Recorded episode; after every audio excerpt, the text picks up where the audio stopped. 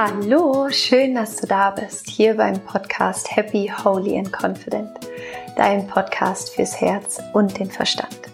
Mein Name ist Laura Marlina Seiler und ich freue mich sehr, heute eine Podcast-Folge mit dir teilen zu können, zu der ich schon ganz, ganz häufig Fragen bekommen habe, beziehungsweise zu dem Thema, denn es geht heute um das Thema Burnout und Depression und vor allen Dingen darum, wie man damit umgehen kann, wie man vielleicht sogar Burnout und Depression vorbeugen kann, wie beides miteinander zusammenhängt. Und ich bin sehr, sehr dankbar, Dr. Manfred Nelting als Interviewgast zu diesem Thema gewinnen zu können. Der Experte für dieses Thema ist, denn er ist der Gründer der Gezeitenhausklinik und ist darauf spezialisiert, ein sehr ganzheitlichen Ansatz zur Behandlung von ja, Depression und Burnout entwickelt zu haben. Und er ist einfach ein absoluter Experte zu dem Thema und einfach auch ein ganz toller Mensch, der mit sehr viel Herz an das Thema rangeht. Und deswegen freue ich mich sehr, heute mit ihm über dieses Thema sprechen zu können und Du wirst unter anderem erfahren, wie du dem Thema vorbeugen kannst, was du tun kannst, wenn du im Burnout steckst oder in der Depression steckst, was du auch tun kannst, falls du Angehöriger bist oder Angehörige von jemandem, der einen Burnout hat oder in einer Depression steckt. Und es ist einfach ganz, ganz viel hilfreiche Inspiration dabei zu diesem so wahnsinnig wichtigen Thema. Und ich glaube, dass es tatsächlich mehr Menschen betrifft, als man manchmal meint. Und deswegen war es mir auch sehr, sehr wichtig, dieses Thema im Podcast Raum zu geben. Und ich freue mich, wenn du jemanden kennst, den das Thema auch auf eine bestimmte Art und Weise berühren könnte oder dem das Thema helfen könnte, wenn du den Podcast teilst, wenn du ihn weiterleitest und ja, so einfach diesem Thema und der, der Möglichkeit für die Heilung von Burnout und Depression auch Raum gibst. Und ja, ich wünsche dir ganz viel Freude, ganz viel Inspiration, ganz viele hilfreiche Tipps mit dieser Folge. Und wie immer freue ich mich natürlich unglaublich, wenn du nach der Folge bei Instagram vorbeischaust, at Laura Marlina Seiler und mit mir und der ganzen Community deine Gedanken teilst, denn es ist einfach immer wirklich unglaublich wertvoll, ja, eure Gedanken oder deine Gedanken dazu zu hören und ich freue mich immer sehr über diesen Austausch, also komm da vorbei und Genau, ansonsten, was mir wichtig ist an der Stelle noch zu sagen, ähm, das Higher Self Home hat geöffnet. Das ist so eine Art monatliches spirituelles Fitnessstudio für deine persönliche Weiterentwicklung. Ein ganz wunderschöner Raum ein Online-Programm, wo du ja jeden Monat zu einem bestimmten Fokus des Monats Input von mir bekommst, mit der Community dich verbinden kannst,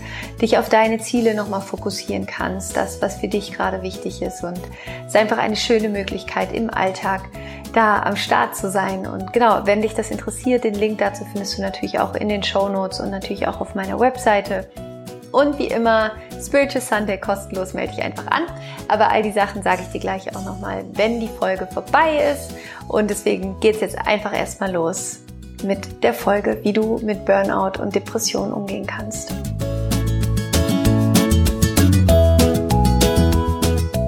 Freue mich riesig, heute einen ganz besonders tollen Gesprächspartner im Podcast zu haben, und zwar Dr. Manfred Nelching, der Facharzt für psychotherapeutische Medizin ist und Homöopathie und der gemeinsam mit seiner wundervollen Frau das Gezeitenhaus oder die Gezeitenhausklinik in Bonn gegründet hat. Oder ist Bonn, ne? Ist ja. in Bonn gewesen, ja, ja. genau.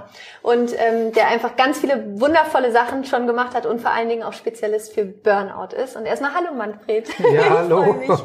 ich freue mich auch. Ich habe vorhin auch einmal kurz auch auf deine Seite geguckt und festgestellt, da ist ja sehr viel Liebe drin. Ja, da ist sehr viel Liebe drin.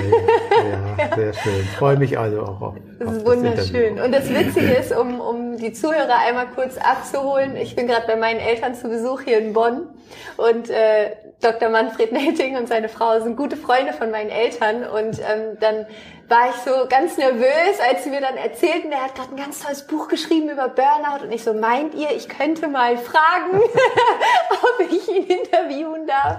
Und deswegen danke, dass das so toll geklappt hat und wir jetzt in eurer wunderschönen Küche sitzen können ja. und und uns, uns, uns unterhalten können. So. Magst du noch mal ein bisschen über dich erzählen, über deine Geschichte, wie das alles gekommen ist, wie du auch gerade im Bereich Medizin in Deutschland so ein bisschen einen anderen Weg eingeschlagen hast und da ja wirklich auch so Pionier bist, was, was, was Gesundheit angeht und, und so einen neuen Blickwinkel auf Gesundheit? Ja. Ich gehe mal auf das Alter 1920 mhm. Und dann können wir später nochmal zurückgehen, ja. weil das jetzt für das, was du gefragt hast, also doch recht wichtig ist.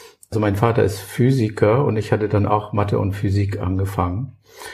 Und man hatte mir immer eine sehr, sehr hohe Intelligenz bescheinigt und ich kam in Mathe und Physik an der Uni aber nicht richtig zurecht. Mhm. Hatte so das Gefühl, da haben mich die Lehrer und die Eltern belogen und ich bin gar nicht so intelligent und so weiter. Und ich fand die Gesellschaft zu der Zeit, das war ja 68er Zeit, die fand ich auch eigentlich unausstehlich und ich wusste selbst noch nicht genau, wie ich mich positionieren sollte, was ich da nun überhaupt in dieser Gesellschaft sollte, wie ich vorgehen wollte. Und dann bin ich aus meiner heutigen Sicht praktisch geflüchtet nach Indien, mit Freunden dahin gefahren und so weiter, später alleine gefahren und habe dann, bin dann da sehr krank geworden. Mhm. Und habe da eine, eine Leberentzündung bekommen, also eine infektiöse, was da Kinderkrankheit teilweise ist. Aber das wusste ich damals aber alles noch nicht. Und ich dachte auch, ich sei todkrank und alles sehr gefährlich. Und dann bin ich wirklich sehr schlapp und in schlechten Zustand nach Hause gekommen und bin dann praktisch acht Monate in Kliniken und zu Hause und aber ich kam nicht wieder auf die Beine. Es war mhm. praktisch so ein äh, chronischer Verlauf und die chronischen Verläufe, die sind in der Medizin doch definiert, dass man da ähm, starke letztlich Schäden in der Leber davonträgt und wusste ich glücklicherweise damals auch noch nicht. ich habe aber gemerkt, ich kam nicht wieder auf die Beine. Dann fühlte ich mich einfach unmöglich behandelt. Mhm. Ich habe, weil ich dachte, das ist nicht nur ein Virus, sondern das ist vielleicht, hat vielleicht auch was mit mir persönlich zu tun. Mhm weil ich wirklich das Gefühl hatte, ich war auf der Flucht und mag mich bestimmten Dingen nicht stellen. Da habe ich mir ganz viel Literatur geholt, Psycholiteratur, Zen-Literatur, alles Mögliche in der Richtung, alle bekannten Namen, die da waren und habe dann das gelesen, dass die ganzen Bücher waren auf meinem Nachttisch und dann kam die Visite rein und hat mich ausgelacht. Und dann war ich damit überhaupt nicht einverstanden und habe irgendwie gesagt, das dürfen die aus meiner Sicht nicht machen. Die können mich wenigstens fragen, was ich von meiner Krankheit halte.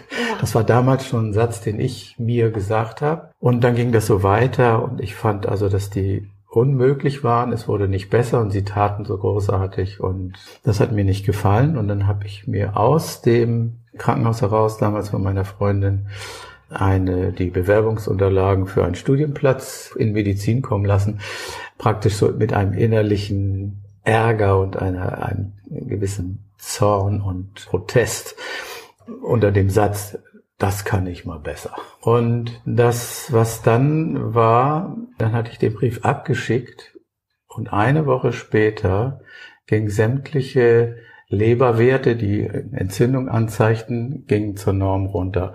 Innerhalb ganz kurzer Zeit.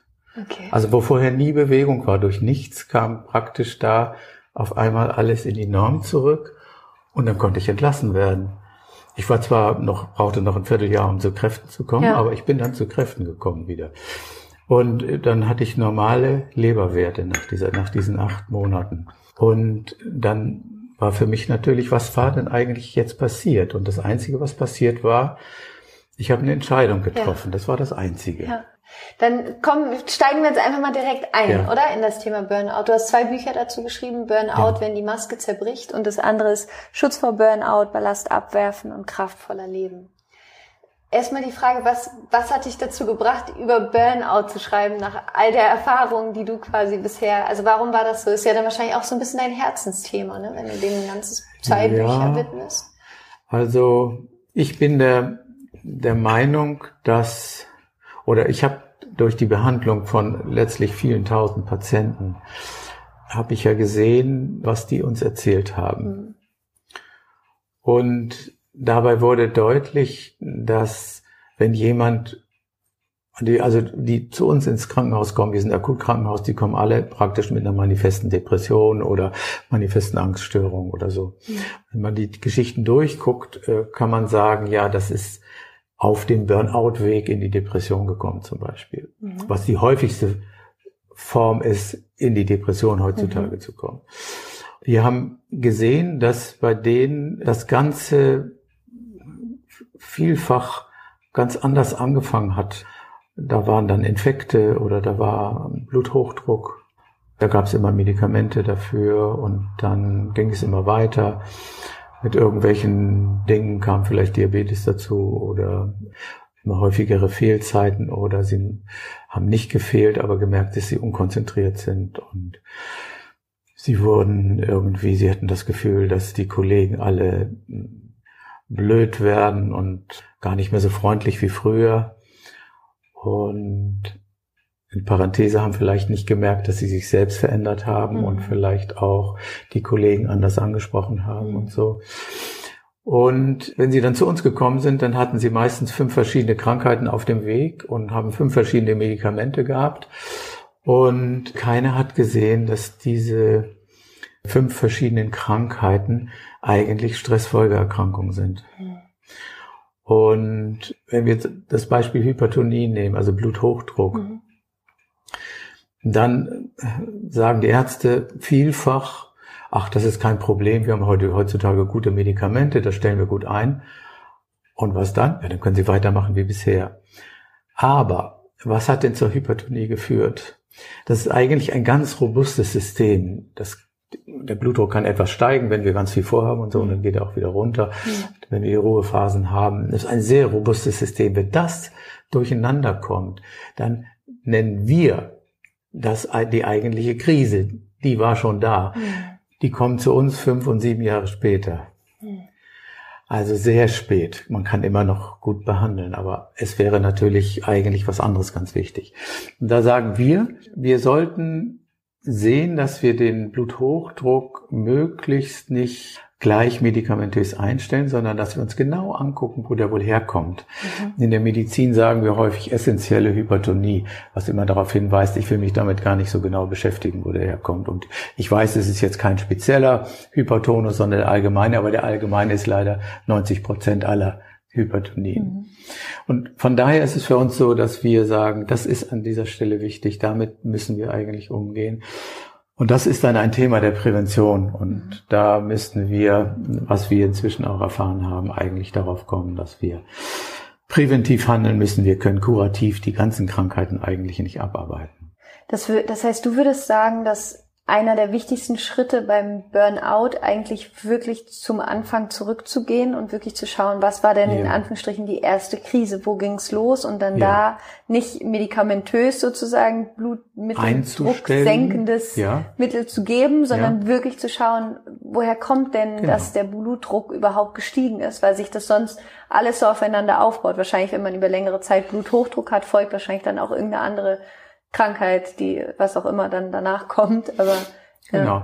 Ähm, es ist auch so, ähm, weshalb viele Patienten da auch etwas später kommen. Das liegt daran, wenn man einen milden Blutdruck hat, äh, der ist nicht schädlich, der tut auch nicht weh, sondern der kann sogar so ein ganz bisschen euphorisch machen. Mhm weil dabei in solche Krise auch äh, bestimmte Hormone ausgeschüttet wird. Zum Beispiel das DMT aus der Zirbeldrüse mhm. wird mit äh, ausgeschüttet und das macht einen so ein bisschen schmerzarm und schmerzfrei. Mhm. Und dann, dann ist eigentlich alles so ganz gut, auch wenn schon etwas weh tut. Abends merkt man und fühlt sich schlags kaputt, aber naja, gut, das haben die anderen auch. Und dann will man das nicht so richtig wahrhaben. Das ist häufig das Problem beim Blutdruck. Und wenn der, wenn der dann untersucht wird, in Reihenuntersuchungen auch, dann ist er häufig schon recht hoch. Mhm. Und das, was aber dazu geführt hat, das ist oft eigentlich das, was der Betreffende mit einer guten Eigenarbeit sehr gut regeln kann mhm. und mit Selbstheilungskräften. Dann ja. ist er schon wieder da, ja. wo er mal war und dann muss er nicht den Burnout-Weg nehmen. Ja. Und was würdest du jetzt sagen, angenommen, es hört jetzt gerade jemand zu, ist wirklich so volle Kanne, gerade mittendrin im Burnout, kann nicht mehr. Beziehungsweise magst du erstmal wirklich, gibt es eine, eine, eine richtige Definition, was Burnout eigentlich ist? Und was es nicht ist? Also ja. um das mal so ein bisschen zu differenzieren. Also Burnout ist eine psychosomatische Komplexerkrankung, mhm. die einen langen Weg vorher hat, wie wir es eben mhm. besprochen haben, und unbehandelt oft in die Depression mündet, mhm. manchmal auch in andere schwere Erkrankungen, aber Burnout ist erstens kein Versagen, mhm. Burnout ist erstens keine psychische Erkrankung, mhm.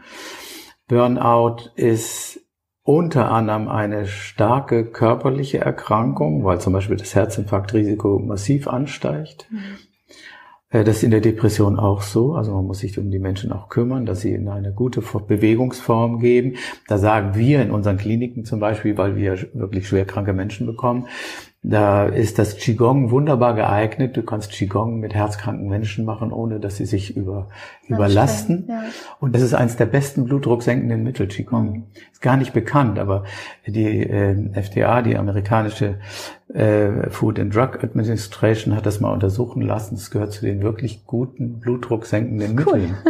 Also das ist all diese Dinge, aber die werden natürlich totgeschwiegen. Man forscht auch dafür nicht viel. Es gibt auch wenig Trittmittel dafür, mhm. Forschungsmittel dafür, weil da gibt es zu viel Lobby in eine andere Richtung, wo man eben mit zum Beispiel mit Medikamenten Geschäfte machen kann. Ja. Da kommen wir, müssen wir selber sehen, wie man Forschungsaktivitäten dann vielleicht selber startet.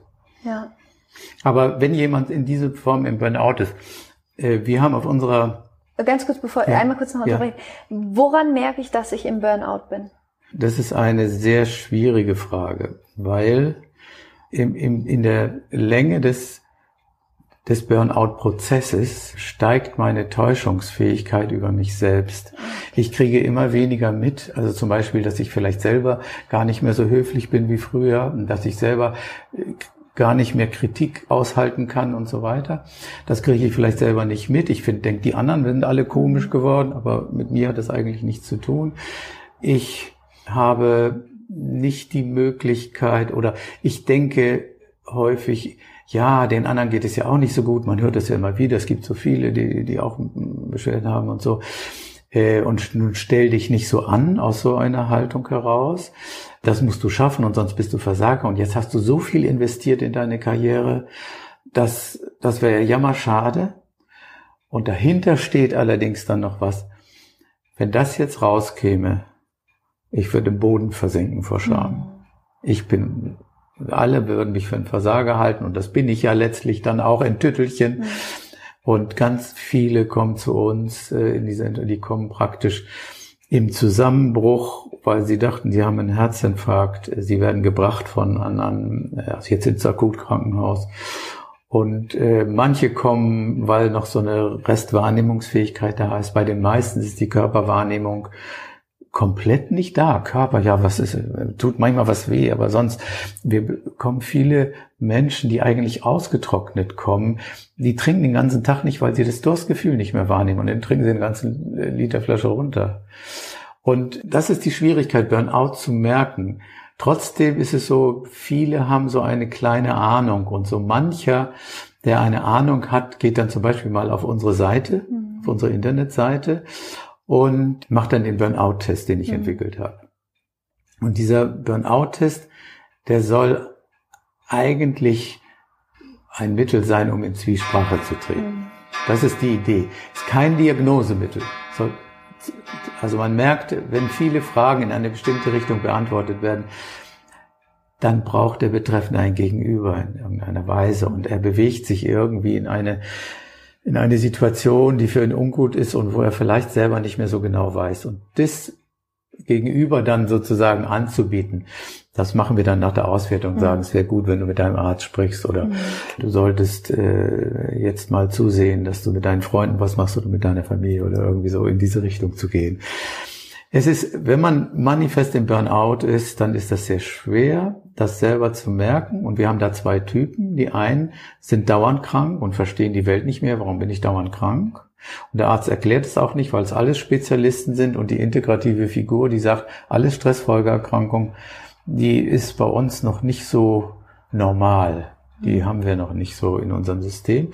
Die anderen sind, das ist die Situation, die wir damals auch erlebt haben bei der Situation von dem Torwart von Hannover 96, mhm. dem Robert Enke, der seine ganze Energie wohl dann zum Schluss aufgebracht hat, um es zu verheimlichen. Und äh, also der hatte zwar ist behandelt worden, hatte einen Arzt, aber er konnte nicht nach außen darüber reden. Und wir haben immer gesagt, das ist so wichtig. Die, der größte Energieräuber ist dann das Verheimlichen. Mhm. Und also wer, wer, wer nicht drüber reden kann, äh, wobei man sagen muss, es ist auch unglaublich schwer darüber zu reden und sein Leben so in Frage zu stellen, das tut ja auch weh und das mag man sich gar nicht eingestehen und so.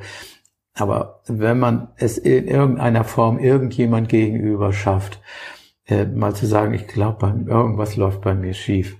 Und dann ein Gegenüber hat, was einem vielleicht begleitet und sei es dann vielleicht zu einer Behandlungseinheit hin, das ist eigentlich das Wichtige. Und dann kommen die Leute zu uns und mit hochrotem Kopf teilweise und ganz schlechter Verfassung. Und dann sagen sie, ja, also in drei Wochen habe ich wieder ein Meeting, da muss ich dann wieder raus. Und sie sagen, ja, ja, äh, ich glaube, das ist im Moment für dich sehr schwer zu sehen. Oder für Sie natürlich, wir sitzen für Sie sehr schwer zu sehen, aber wenn ich Sie erlebe und ich erlauben Sie mir, das Ihnen zu sagen, dann sehe ich, dass sie überhaupt nicht mehr können im Moment.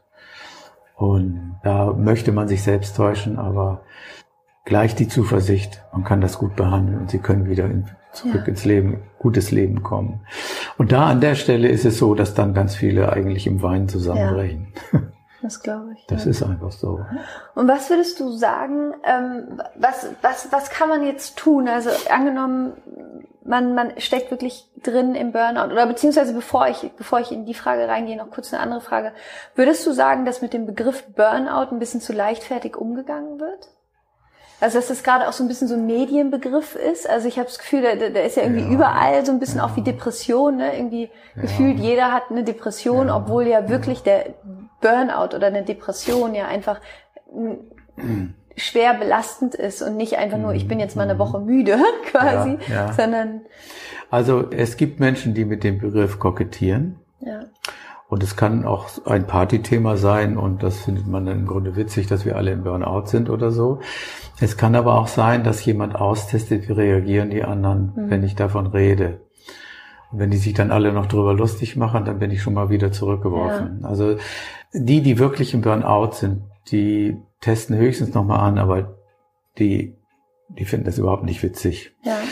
Es ist so, dass die, sagen wir mal, die, die Medienoffensive darüber, ähm, die zeigt ein Bild, was sehr schlimm ist und ich möchte mal sagen und so formulieren, ein wenig überzeichnet. Mhm. Aber das wenig überzeichnete macht mir überhaupt kein Problem im Verhältnis dazu, dass vielleicht viele darüber, dass man drüber redet, in eine Behandlungsmöglichkeit ja. kommen. Und es geht in die Millionen. Also wir haben drei bis fünf Millionen Leute in Burnout. Wahnsinn. Und die, die Zahl ist ja steigend. Wir wissen das. Und die Zahl der psychischen Erkrankungen, die jetzt man nicht Burnout nennt, sondern dann vielleicht anders etikettiert oder sowas, die gehen ja, die nehmen ja so rasant, rasant zu, ja. dass sie schon bald an Nummer eins sind. Und wir wissen, äh, dass jetzt in den neuen Diagnosekatalogen die Rubrik Stressfolgeerkrankung zum ersten Mal aufgenommen wird. Also das, was jetzt rauskommt bei dem sogenannten ICD-11, das ist Nomenklatur für Diagnosen. Da gibt es dann den Begriff Stressfolgeerkrankungen im Bereich der Trauma, im Bereich anderer, der Depression und so weiter. Das sind also wichtige Dinge, weil das dann an, man anfangen kann, ernst zu nehmen. Ja. Es ist, Depression ist als Krankheit anerkannt und Burnout gilt als Risikozustand in die Depression. Die Burnout-Patienten und die Depressionspatienten, die wir gesehen haben, da muss man eigentlich sagen, die sind schon seit fünf Jahren sehr krank und wird, es wird nicht gesehen, welcher Zusammenhang das mhm. ist. Und auch bei Krebs ist es so, wenn jemand eine sogenannte Präkanzerose hat, also etwas, aus dem sich Krebs entwickeln kann, mhm. das gilt als behandlungsbedürftig. Mhm. Warum nicht auf der Burnout-Schiene. Warum mhm. gilt das nicht als behandlungsbedürftig? Das wären so meine Fragen. Ist mir aber auch relativ wurscht. Also ich sehe auch, dass die Menschen, wenn sie kommen, tatsächlich manifeste äh, psychosomatische Krankheitsbilder ja. Die Depression ist, ist eine mentale problematische, eine, eine physiologisch problematische, eine geistige Sinnhaftigkeitsproblematische Erkrankung. Also das ist, das darf man auch nicht nur nennen psychische Krankheit oder so. Ja. Vielleicht ganz kurz nochmal, ja. du hattest gesagt, dass die Hypnose dir wichtig ist. Ja. Wir machen Hypnotherapie auch, aber wir versuchen dem Patienten sehr in der Begleitung sehr zu sehen, dass sie für sich schauen, wie ihr Weg geht oder wie ihr ja. Weg sein soll und dass sie vor allen Dingen ihren Weg nachvollziehen können als ihre Leistung, mhm. als, als, als ihr Weg, dass das mhm. da schon in der Behandlung anfängt. Und darum möchte ich mal sagen, dass so wie wir behandeln, ist überhaupt nicht spektakulär. Mhm. Und wir stehen auch nicht unter dem Druck, dem Patienten beweisen zu müssen, dass wir das ganz schnell behandeln können, mhm. weil wir das Gefühl haben, es muss durchgearbeitet werden. Wir haben gesehen in der Psychotherapie, der Körper wird immer wichtiger. Der Körper ist der Träger der Nachhaltigkeit. Das muss alles, Körpergefühl ist nachher sozusagen die Körperwahrnehmung, ist die Sicherheit. Der Körper ist der Teil im Menschen, der am wenigsten zu betrügen ist mhm. bei sich selbst. Absolut. Und von daher ist es so, dass wir sagen, wir haben alle möglichen Therapiemethoden, die wir, die wir nutzen, aber wir wollen, dass der Patient zu seinem Weg kommt mhm. und wir sind die Begleiter und wir sind nicht die Experten, die für ihn wissen, was er zu tun hat. Wenn wir sehen, dass er irgendwo hin will, dann wissen wir, hm. was wir gemeinsam, wie wir begleiten sollen. Ja. Dann wissen wir das. Das wär, fällt ja, mir einfach nochmal ein, dass wir da auch sagen, der Patient braucht seine Zeit. Und wir wissen zum Beispiel, was für uns ganz wichtig ist, er muss aus einem Kontext rausgenommen werden. Mhm. Wir nennen das Gewohnheitsbrüche. Mhm. Der macht auf einmal Qigong, der ist in Gemeinschaft, das sind alle möglichen anderen Sachen. Wir wissen, dass wenn Gewohnheitsbrüche kommen, und in der, vorher in der Depression die Nervenzellen untereinander ihre Vernetzung wirklich reduziert haben, weil jeden Tag ist es gleich schwarz und gleich grau und gleich furchtbar und die Hoffnung ist einfach nicht mehr da. Da wird das, äh, sagt das Gehirn irgendwie, ich, nur diese Grübeleien, und dann sagt das Gehirn, ja, was anderes wird ja nicht mehr gebraucht und dann zieht sich das zurück. Und wenn wir diese Kontextänderungen machen, diese Gewohnheitsbrüche, dann sehen wir und wissen wir, inzwischen. Dann werden sogenannte Nervenwachstumsfaktoren ausgeschüttet. Das ist, ist aus dem Fachgebiet der Epigenetik, mhm. dass sozusagen bestimmte Gene wieder angeworfen mhm. werden, die jetzt fast abgeschaltet mhm. sind. Und dann werden Hirnzellen untereinander wieder vernetzt und auf einmal ist etwas denkbar, was vorher erstmal undenkbar war. Und es können neue Gedanken auftreten, die in dieser ganzen schwarzen Wahrnehmung und dieser Grübelei und diesem Denken, was nicht vorwärts kommt, äh, auf einmal ist was anderes da oder auch die Erlebnisfähigkeit steigt. Und deshalb ist es für uns so wichtig, dass wir sagen, diese Neuvernetzung, diese oder Wiedervernetzung im Gehirn, das ist eine ganz wichtige Phase in der Therapie und das, was so hoffnungsvoll ist und was ich auch als Therapeut so schön finde, wir wissen, dass diese Zeit, in der das passiert. Das sind im Prinzip drei bis vier Wochen, wo diese Neuvernetzung losgeht. Das heißt, wir haben während des Aufenthaltes, während der Therapie, können wir schon mit dieser Neuvernetzung oder der Patient kann mit seiner Neuvernetzung arbeiten und kommt dann sozusagen dann relativ bald in eine eigene Zuversicht, weil er merkt, irgendwas ändert sich. Ja, Das ist das eigentlich das Wunderschöne an der Therapie. Ja. Und der, das Körperliche, das Gewebliche, das denkt man gar nicht, dass das so eine große Bedeutung hat. Aber letztendlich ist es so, das ist natürlich so miteinander verworben. Das Wort Psychosomatik an sich ist Unsinn. Es zeigt, würde zeigen, als würde es zwei Teile geben. Das gibt es natürlich ja. in der Form nicht. Aber es ist einfach Spannend. Äh, ja. Der Untertitel von deinem Buch ist, wenn die Maske zerbricht. Ja. Magst du das mal beschreiben, inwiefern die, was für dich die Maske bedeutet und inwiefern das in Zusammenhang steht mit, mit einem Burnout?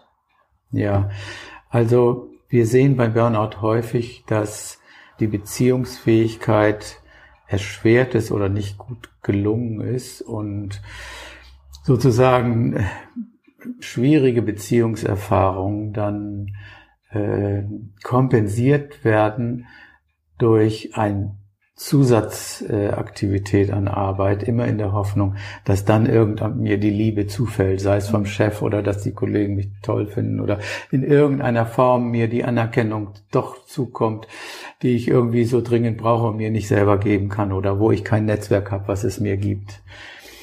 Und wenn wir in so einer Situation sind, aber auch schon, auch wenn wir nicht in die Überarbeitung kommen, wir, wir arbeiten alle unter Implikationen, über die wir uns keine Rechenschaft ablegen. Die Gesellschaft legt uns einen Anzug an, der immer enger wird und immer strammer wird. Also und mit Implikation meinst du sozusagen wie, wie sowas, was auf uns drauf getan wird, anhand dessen wir denken, wie wir sein müssten oder wie wir uns ja, verhalten müssen? Also zum Beispiel, du kannst dich selbst nicht heilen, da musst du schon zum Arzt gehen. Mhm. Oder also es gibt ja eine Still-App, die der Mutter sagt, welche Brust jetzt dran kommt, mhm. wo ich einfach nur sagen kann, wie kann das sein? Das ist, es ist einfach unerhört eigentlich. Ja. Ne? Und das heißt also, dass ich, dass ich immer mehr von Experten mir sagen lasse, wie das Leben läuft. Mhm. Oder von Trends oder von Mainstreams mhm. und äh, auch politisch und so weiter. Und ich von meiner Kreativität, von meinem Imaginationsvermögen, von meinem, von meinem Wollen, meinem Willen eigentlich überhaupt nicht mehr Gebrauch machen kann, weil ich so einen engen Anzug habe. Und ich selbst würde mal sagen, dass man tendenziell in diesem Anzug erstickt. Und da das immer enger wird, ist aus meiner Sicht das Glückliche, dass er irgendwann reißt.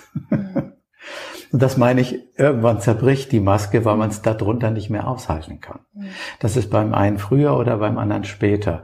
Also die Patienten, die zu uns kommen, kann ich nur sagen, wie klug seid ihr? Ihr habt gemerkt, dass diese Maske, dieser Anzug, dass das kein Leben ist. Das ist gerade noch ein irgendwie Überleben. Aber was kann Leben sein? Das da, da, da kann man nicht in so einem festgezurrten Anzug sein.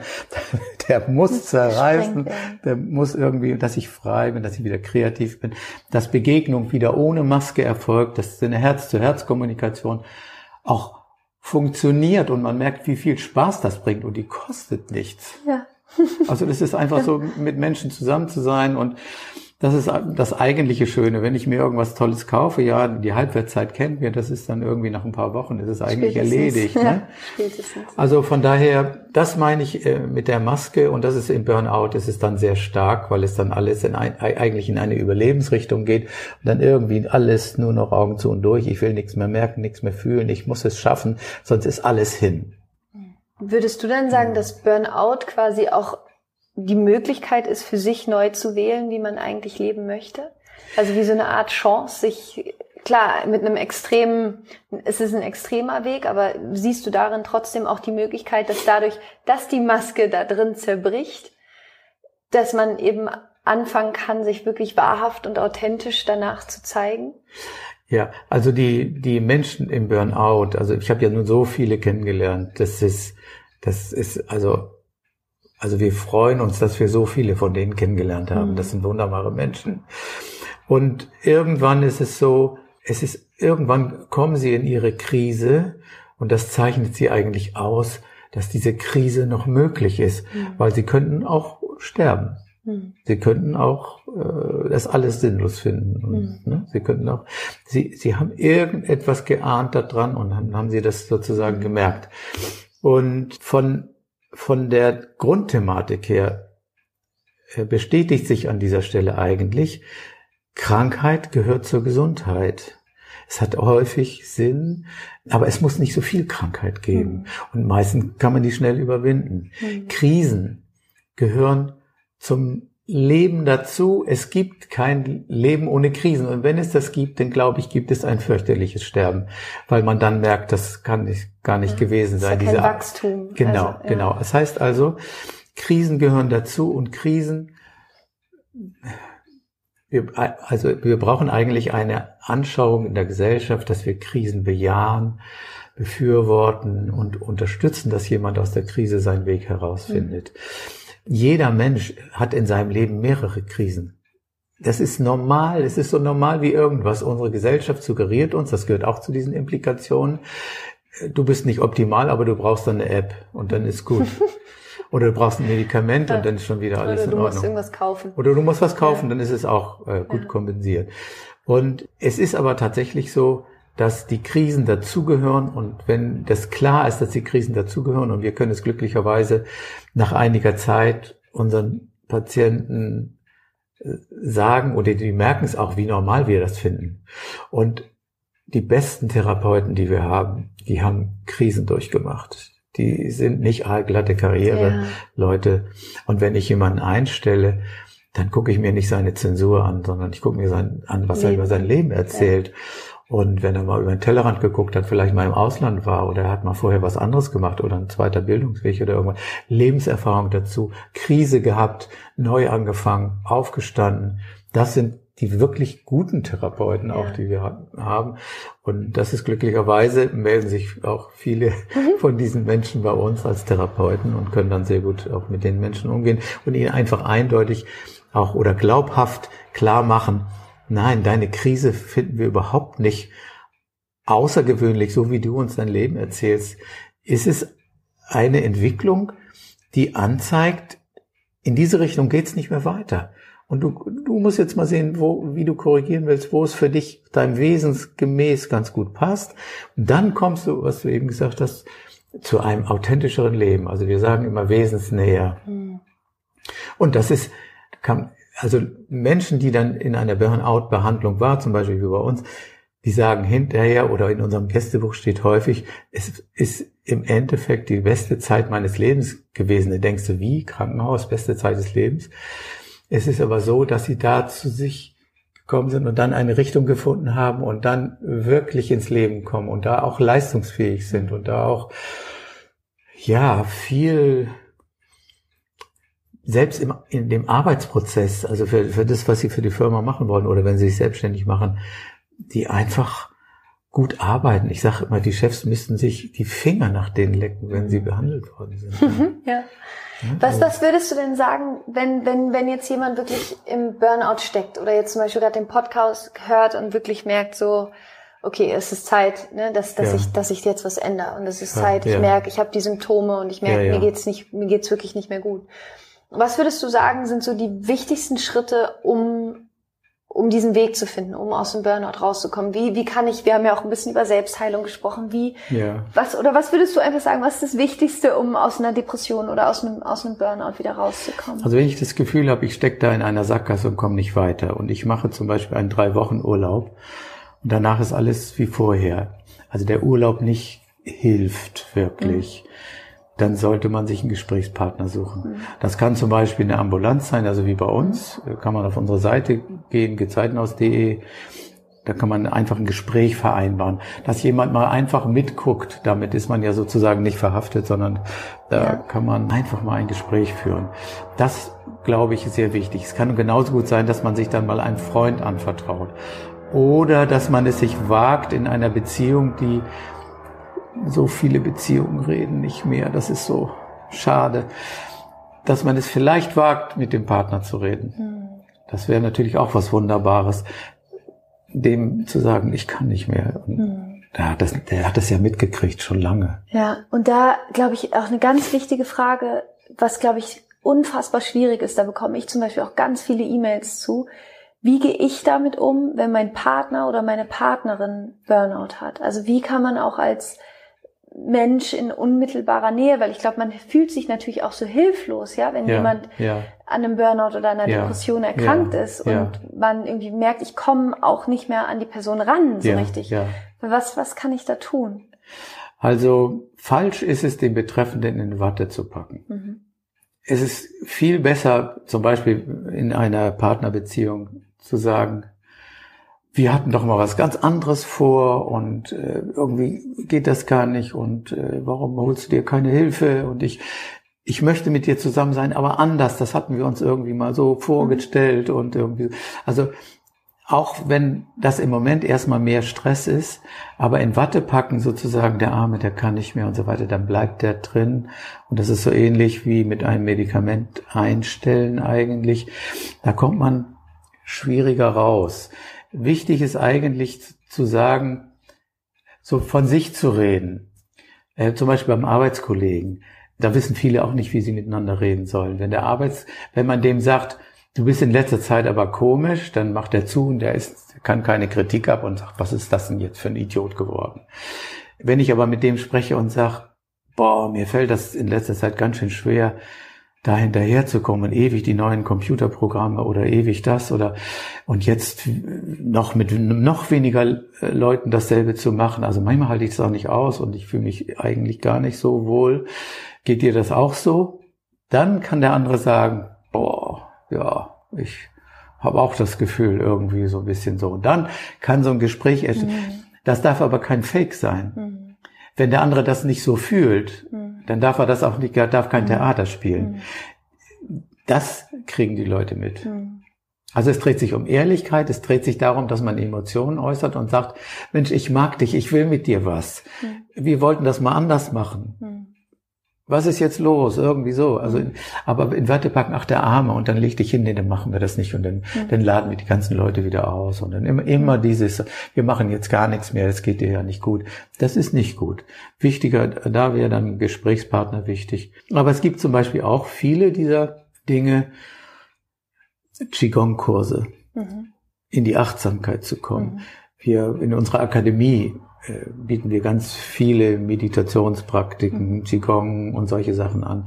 Das Würdest glaube ich. du sagen, dass Meditation hilft bei Burnout und bei Depression?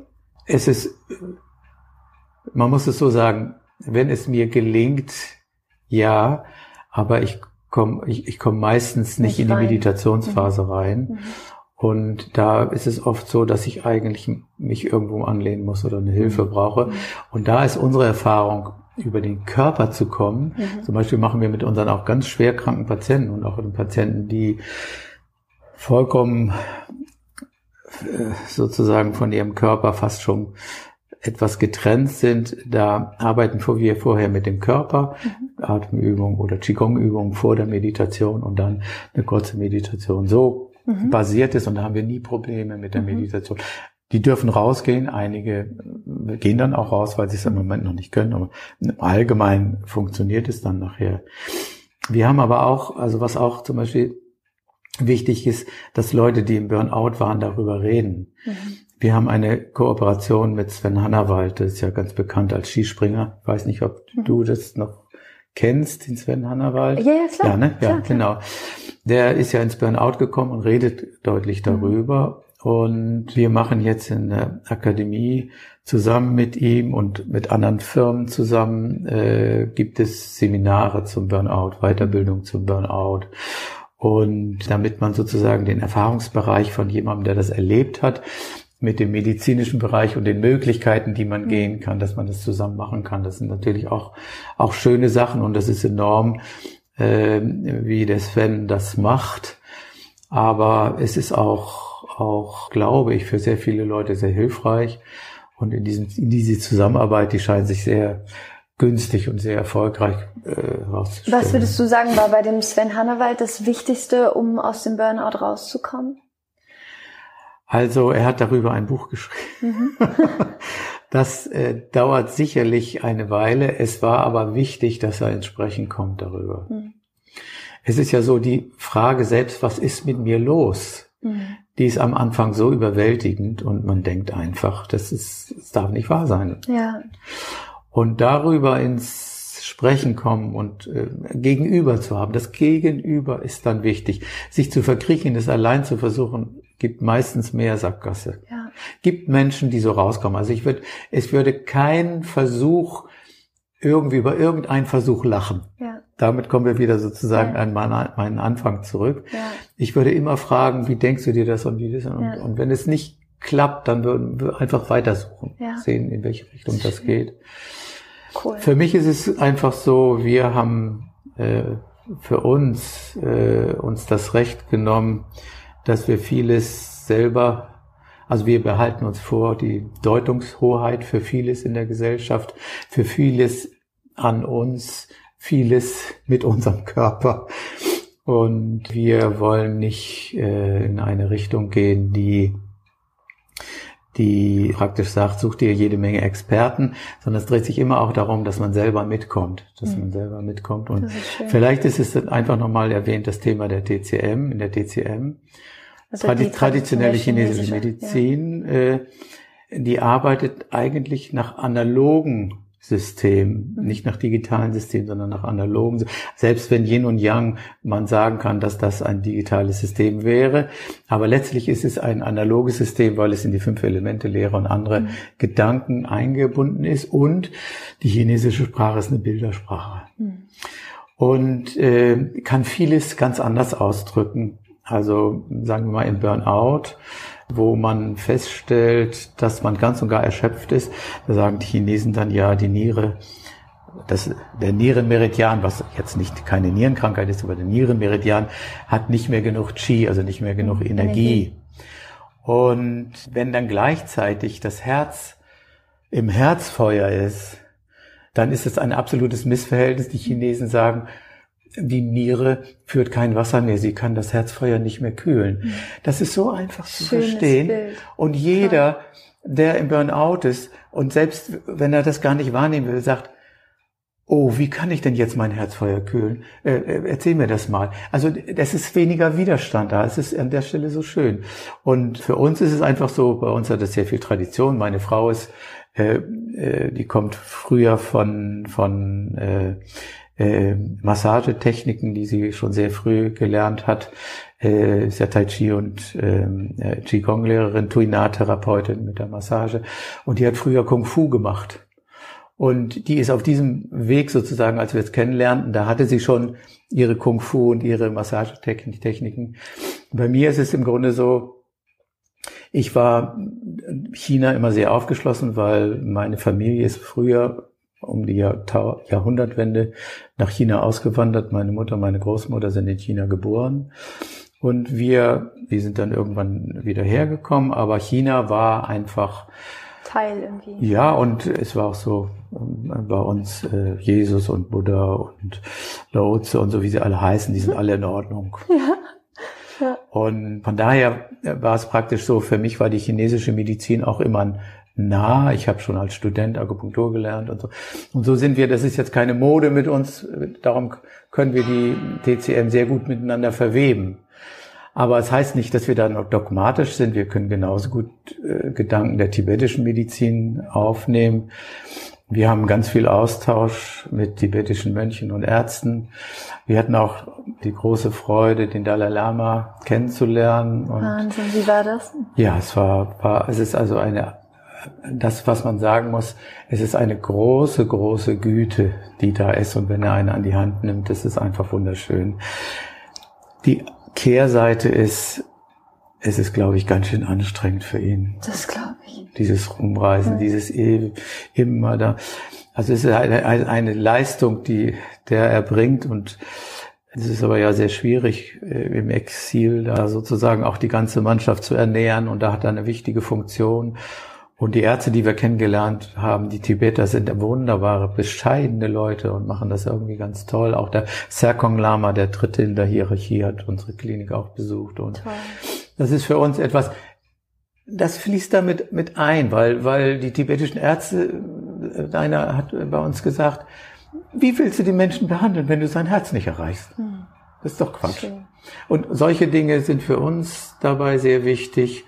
Und in diesem Sinne es ist vielleicht nochmal wichtig, dass wir von der gesellschaftlichen Seite ein Familienbetrieb sind. Wir haben das zwar zusammen gegründet, meine Frau und ich. Die Kinder waren in der ganzen Welt unterwegs, aber sind dann zurückgekommen und alle arbeiten auf ihre Art und Weise mit. Toll. Das ist für uns ein Riesenglück. Ja. Und dadurch ist es so, geht es jetzt auch auf die jüngere Generation über. Die haben natürlich jetzt auch schon ein gewisses Alter erreicht und haben so alle ihre Berufe, aber es ist einfach so, dass die jetzt auch neue Ideen haben, auf die ich zum Beispiel überhaupt nicht ja. komme, weil ich auch nur ein Teil der Entwicklung der Gesellschaft verstehe. Aber wir versuchen schon hinterherzukommen und wir sehen ja darum dieser Fokus Medienresilienz, äh, den ich toll. erwähnt habe, weil wir mit der Hirnphysiologie deutlich sagen können, wir sagen wir, eine menschliche Gesellschaft braucht es, dass die Kinder sichere Bindung haben und ihr Potenzial dann wirksam werden kann. Das braucht die Gesellschaft ja. und wir werden, wir sind vor Aufgaben gestellt, wo wir Talente, Potenziale, Kreativität wirklich brauchen. Ja. Und wenn wir das verschenken, es ist, glaube ich, ganz bekannt der äh, Film an, äh, Alphabet. Das ist ein, äh, ein Film, äh, wo das Bildungssystem in verschiedenen Ländern untersucht worden mhm. ist. Professor Hüter hat dabei auch äh, mitgewirkt und erklärt das nochmal. Und man gesehen hat, wie in der heutigen Erziehungssystem, gerade Schulsystem, das Potenzial praktisch von fast vollständig bis auf fast nichts zurückgeht. Wahnsinn. Das heißt, wir müssen uns Gedanken machen in der Gesellschaft. Wie sollen die Kinder lernen? Was soll Schule eigentlich bewirken? Ja. Und wir sind da aus meiner Sicht auf einem völlig falschen Dampfer. Kinder sind so neugierig die haben solche Lust zu lernen, die muss man begeistern. Ja. Das braucht natürlich begeisterte Lehrer, klar, und nicht Lehrer im Burnout, das ist ganz klar. Und diese Dinge, die müssen wir hinbekommen. Und ja. wir müssen sehen, dass die Mütter oder die Väter oder eine Oma oder eine feste Bezugsperson oder auch das Kita-Personal, dass das empathiefähig eine gute Anfangsbeziehung gibt. Und ja. das, glaube ich, wenn wir das schaffen, dann setzen sich die Kinder durch. Dann, dann, dann können die on-offline wählen, dann kriegen die das hin, was mir gerade jetzt Spaß bringt und was, wo, was durchaus Aufschub dauert. Aber bei den Kindern, was wir sehen, die Eltern sind erschöpft, die sind vielfach nicht verlässlich, weil sie es nicht einhalten können, was sie versprechen. Und Erschöpfung und fehlende Verlässlichkeit ist eigentlich der Boden dafür, dass die Bindung schon anfänglich ja. unsicher wird und dass die Selbststeuerung nicht richtig aufgebaut wird. Vielleicht können wir noch mal einen Podcast machen zum Thema ja. Kinder und Eltern. Ja, also es liegt uns unwahrscheinlich ja. am Herzen und meine Frau hat ja ganz viel Mutter-Kind-Massagen mit der Tuina früher gemacht. Die hat den Müttern gezeigt, wie sie ihre Kinder massieren. Toll. Das waren kleine und aber auch größere dabei. Und ich glaube, sowas anfassen, die Haut wieder als Organ zu nehmen, was ja. eine Bedeutung hat, ja. was wichtig ist. Das ist einfach was ganz Tolles. Schön, ja. Und das gehört auch alles zum aus dem Burnout rauskommen, gehört dies alles dazu. Und die wichtigste Message, denke ich, ist an der Stelle, wahrscheinlich wird es erst passend, wenn es einfach ist. Hm. Wir neigen es toll zu finden, wenn es ganz kompliziert ist, aber da ist unser Verstand dabei und ich sage immer, mein Verstand ist eigentlich mein Butler, den ich nicht in allen Situationen brauchen kann und dann gebe ich ihn mal frei. Hm, ja. wenn das klappt, gibt's eine gute Meditation. das ist schön. Wunderschön. Ich habe zum Abschluss immer noch so ein paar Standardfragen, die ich ja, jeden Interviewgast ja, frage. Und die erste Frage ist, stell dir vor, du wirst 135 Jahre alt, ja. du hast ein fantastisches Leben, ja. gesund, glücklich, erfüllt, ja. alles wunderbar, letzter Tag deines Lebens. Und es ist leider so, deine Bücher sind alle gelöscht worden, es gibt nichts mehr von deiner Arbeit, gar nichts mehr. Und ich würde dir ein Blatt Papier geben und einen Stift. Ja. Und du könntest auf dieses Blatt Papier drei Dinge schreiben, ja. von denen du wollen würdest, ja. dass sie die Menschen wissen. Ja. Also deine drei Weisheiten, die du sozusagen an die Menschheit mitgeben würdest. Was würdest du auf das Blatt Papier schreiben? Also das erste wäre, du, das bin ich. Hm. Ich werde durch den anderen, ich erkenne mich im anderen. Und hm. das wäre mir wichtig. Das ist schön. Das Passende tun, das ist einfach aus meiner Sicht ganz wichtig und eigentlich da sein, am besten durch die Generationen hindurch. Hm, schön. Und gibt es, gibt es ein Lebensmotto, was dich begleitet? Also du hast schon so gesagt, das Passende tun, aber gibt es irgendwie auch ein Zitat oder irgendwas, was dich, was dich inspiriert, was, was dich vielleicht auch motiviert, was dich, was dir Kraft gibt? Naja, das wäre ja unsere Gezeitenhausphilosophie. Meine Frau hat ja dieses schöne Logo entwickelt, wo die Gezeiten sind, aber es, es ist auch das, fast das chinesische Zeichen Mensch und so als Dach, als Haus mhm. drüber. Und das Wort Gezeiten liegt mir als Hamburger nahe und das soll ja eben heißen, dass also sowohl das Schwierige oder das, was ich auch gar nicht mag oder alles das, was auf der sogenannten dunklen Seite ist, dass das genauso zu mir gehört wie das andere und dass die Dinge wechseln. Ich bin eben, das gehört zusammen und wenn ich mich der dunklen Seite nähere und dann werde ich wahrscheinlich entdecken, was das für eine Schatzkiste ist, nicht so. Und da sage ich immer als Satz, die Flut die kann überfluten, die Ebbe, die kann alles vertrocknen lassen, die Gezeiten geben Leben. Mm, wunderschön. Das ist also für mich so im, in, im, im Watt, die Krabben, die Würmer und so weiter, da entsteht das praktisch, weil die Gezeiten ja. da sind. Das ist das Zentrum. und für uns ist das, wir haben nach einem Wort gesucht, was die beiden Pole miteinander verbindet. Und im Deutschen gibt es einfach nicht viele Worte, die polar ein Ganzes mhm. geben, wo wir dann im, im, im, Buddhistischen würden wir vom Tao sprechen mhm. oder so.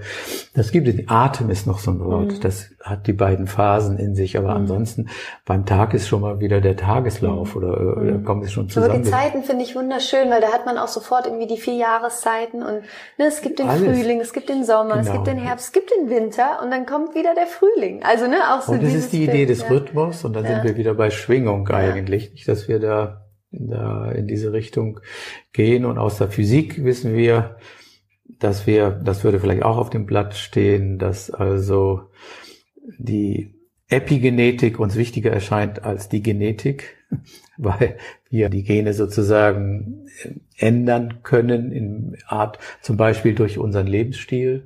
Wir können die Endkappen der Chromosomen, die Telomeren, die können wir wieder etwas verlängern, weil das wichtig ist. Wenn die aufgebraucht sind, sind wir meistens dann am Sterben. Und äh, die Quantenphysik zeigt, dass die Dinge wahrscheinlich anders zusammenhängen, als, als wir glauben. Und sagen wir mal, ich selbst bin äh, vom Geburtssternzeichen Fisch und äh, der Fisch relativiert alles. Äh, Einstein hat einen Tag vor mir Geburtstag. Und er hat ja auch die Relativitätstheorie ja. entwickelt. Aber es ist einfach so, ich sage ganz gerne, das ist schön, was wir wissen und was wir so wahrgenommen haben. Aber mit großer Sicherheit sind die Dinge alle noch vollständig anders. Das glaube ich auch. Wunderschön. ähm, wenn dich jetzt Menschen erreichen wollen, ja, wenn es ja. jetzt jemand gibt, der hat zugehört und der hat gesagt, ich will zu ihm, ich will, dass mir von ihm geholfen wird, wie findet man dich und deine Frau? Wie findet man das Gezeitenhaus? Also wir haben, äh, wir sind schon auch ein bisschen zurückgezogen, sind aber immer noch äh, gerade in der, im Bereich der Seminare immer noch mal tätig und so weiter. Äh, wir haben das übergeben an wunderbare Mitarbeiter. Mhm. Das muss man sagen. Das ist ein wirkliches Glück für uns, dass wir so gute Mitarbeiter haben und auch von denen sehen, wie die Patienten sozusagen dabei aufblühen. Äh, aufblühen. Und auf unserer Seite wird man eigentlich geführt. Also die Kliniken haben meistens einen Schwerpunkt. Mhm. Entweder Burnout, Depression oder Trauma und Kinder- und mhm. Jugendpsychiatrie oder wir eröffnen jetzt eine Klinik in der Nähe von Magdeburg in Wendgräben, wo es die Doppelindikation ist. Das heißt also, wenn jemand Trauma, Depressionserleben hat und versucht, da rauszukommen, versucht als Lebenslösungsweg sozusagen dann etwas zu tun, was ihn letztlich in die Sucht geführt hat, diesen Zusammenhang zu bearbeiten. Da braucht man ganz besondere Fachleute. Das ist eine ganz besondersartige psychosomatische Erkrankung. Das ist so ein bisschen aufgeteilt auf die Kliniken und da gibt's auch Aber die Kinder- und Jugendpsychiatrie. Ist es www.gezeiten? Es ist alles www.gezeitenhaus.de. Okay, super. Und, das äh, verlinke ich auf jeden Fall auch im Und Podcast. unsere Akademie erreicht man auch über diese Seite, die sind auch miteinander verlegt. Man kann auch direkt auf die Akademie gehen. Gezeitenhaus-akademie www.burnout.de. Super schön. Und dein Buch Burnout, wenn die Maske zerbricht und Schutz vor Burnout, Ballast abwerfen und kraftvoller Leben, das verlinke ich auf jeden Fall auch beides im Podcast. Und eine Frage noch, gibt es ein Buch, was dein Leben verändert hat? Gibt es ein Buch, was du empfehlen würdest? Also ein Buch, was ich empfehlen würde. Mich haben so viele Bücher geprägt, weil ich eine Leseratte war. Ein, ein Buch, was eine wirklich auch entscheidende Folge für mich hatte. Mhm.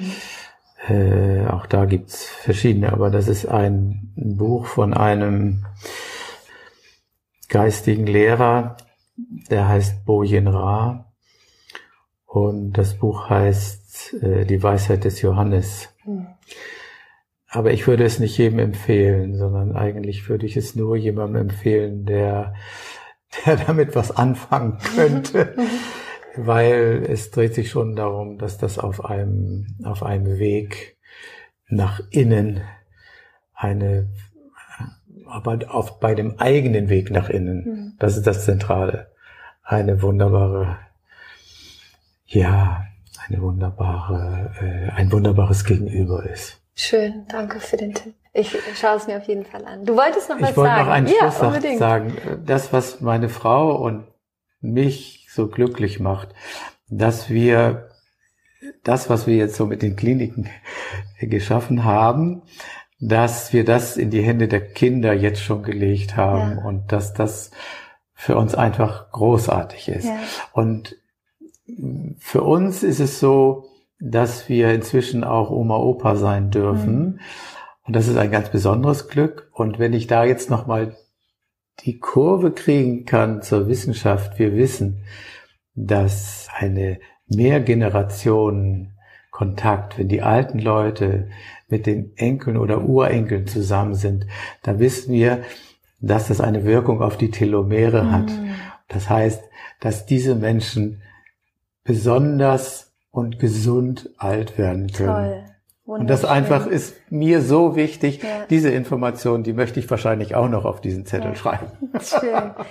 Oh, Manfred, ich danke dir von Herzen. Ich weiß, das Gespräch wurde jetzt länger als versprochen, okay. aber ich glaube, da war so viel Wertvolles dabei. Und ähm, ich sage immer zum Schluss nochmal einfach mit jedem Gast, mit dem ich spreche, dass ich dich einfach auch dafür anerkennen möchte, was du einfach Wahnsinniges mit deiner Frau zusammen erschaffen hast und wie vielen Menschen ihr dadurch helfen konntet, dadurch, dass du damals ein bisschen störrisch gewesen bist im genau, Krankenhaus genau, und gesagt hast, ich genau. gehe jetzt. Ja, genau. Ja, ja. Und ähm, ja, einfach Dankeschön für dein Sein und danke, dass, dass ihr das alles macht und so vielen Menschen geholfen habt. Und vielen, ja. vielen, vielen Dank für das Interview. Und ich freue mich, äh, wie du mich interviewt hast und ich kenne ja viele Interviews und es war ein schönes. Dankeschön, das freut mich sehr. Alles Gute für dich. Danke. Ich hoffe sehr, dass dir diese Folge gefallen hat, dass sie dir geholfen hat, dass du darin Kraft schöpfen konntest und Inspiration und ähm, wie immer Teil deine Gedanken bitte mit mir, mit der Community auf Instagram at Laura Marlina Seiler unter dem Post von heute. Teil mit mir, was du darüber denkst, ähm, ja, wie es dir vielleicht geht, wie du vielleicht selber aus einer Depression oder aus einem Burnout rausgekommen bist weil ich glaube, ähm, ja, da kann man sich gegenseitig nicht genug unterstützen. Das heißt, komm vorbei, ich freue mich auf deinen Input, auf deine Gedanken. Und wie gesagt, du kannst dich jetzt für das Higher Self Home anmelden. Es ist geöffnet und es ist einfach wundervoll mit ganz vielen wundervollen Menschen. Der Fokus in diesem Monat Juni ist Urvertrauen und es gibt dazu auch schon ein ganz tolles Webinar, was du dir anschauen kannst und ganz viel wunderbaren Input im Higher Self Home. Also melde dich einfach an. Ich freue mich riesig auf dich. Den Link findest du in den Show Notes. Und weil ich gestern nochmal gefragt worden bin, wann denn endlich mein Hörbuch rauskommt. Mein Hörbuch ist vor zwei Monaten erschienen. Also falls du mögest du glücklich sein, gerne auch als Hörbuch anhören möchtest. Ähm, es ist wie gesagt vor zwei Monaten auch ähm, als Hörbuch erschienen. Ähm, genau, und es ist auch da ganz wundervoll. Tausend Dank für das, das tolle, tolle Feedback und all die wundervollen Rezensionen auf Amazon. Danke, von Herzen danke, danke. Und genau, das war es, glaube ich, von meiner Seite. Äh, ansonsten, nee, Quatsch, äh, der Spiritual Sunday, wenn du da dabei sein möchtest, jeden Sonntagmorgen, wirklich über 1000 Menschen, die da morgens live dabei sind, wo wir meditieren. Ähm, wenn du dich jetzt gerade anmeldest, dann hast du noch Zugang bis ähm, Sonntag sozusagen wieder zu der Meditation von letztem Sonntag, wo es darum ging, die eigenen Grenzen zu sprengen. Und da haben wir eine wunderschöne Meditation zu dem Thema gemacht. Das heißt, ja, melde dich da auch an, ist kostenlos. Jeden Sonntagmorgen eine Live-Meditation und du hast dann immer eine ganze Woche Zugriff darauf, dass du die dir nochmal anschauen kannst. Und ja, ich glaube, das war es jetzt tatsächlich erstmal von meiner Seite. Ähm, es ist so wunderschön, dass es dich gibt. Ich bin wirklich von Herzen dankbar, dass du, dass du diesen Podcast hörst, dass du den Podcast unterstützt. Und ich bin auch unglaublich dankbar für all das wunderschöne Feedback, was mich einfach jeden Tag erreicht, für all die Rezensionen hier auf iTunes, danke wirklich von Herzen. Ähm, ja, ich weiß immer gar nicht, ich kann mich dafür, ich weiß immer gar nicht, wie man sich dafür richtig bedanken soll, weil es mir so viel bedeutet und es irgendwie auch schwierig ist, es in Worten auszudrücken. Aber dafür einfach Dankeschön und es ist wundervoll zu sehen, was der Podcast bewegt, wie viele Menschen er mittlerweile erreicht und das ist einfach echt das größte Geschenk. Es ist wundervoll und ja, ich hoffe, dir geht's auch gut. Ich hoffe, ähm, dass du eine schöne Woche hast, dass du dich gut behandelst, dass du freundliche, liebevolle Gedanken dir selber gegenüber denkst und dir selber erlaubst, Mensch zu sein, wachsen zu dürfen, dich liebevoll in deinem Prozess selber anzunehmen und immer daran zu denken, dass du unglaublich wertvoll bist, dass du ein Geschenk bist für so viele Menschen und dass es wichtig ist, dass es dich gibt. Und dass wir alle dankbar sind, wenn du dein Licht scheinen lässt und dein Ding machst, das, was dich erfüllt. Denn umso glücklicher du bist, umso glücklicher wird auch die Welt sein. In diesem Sinne, fühl dich von Herzen umarmt. Ich schicke dir ganz viel Licht, Liebe, Energie, Freude und Dankbarkeit für deinen Weg. Und ja, danke, dass es dich gibt. Rock on und Namaste, deine Laura.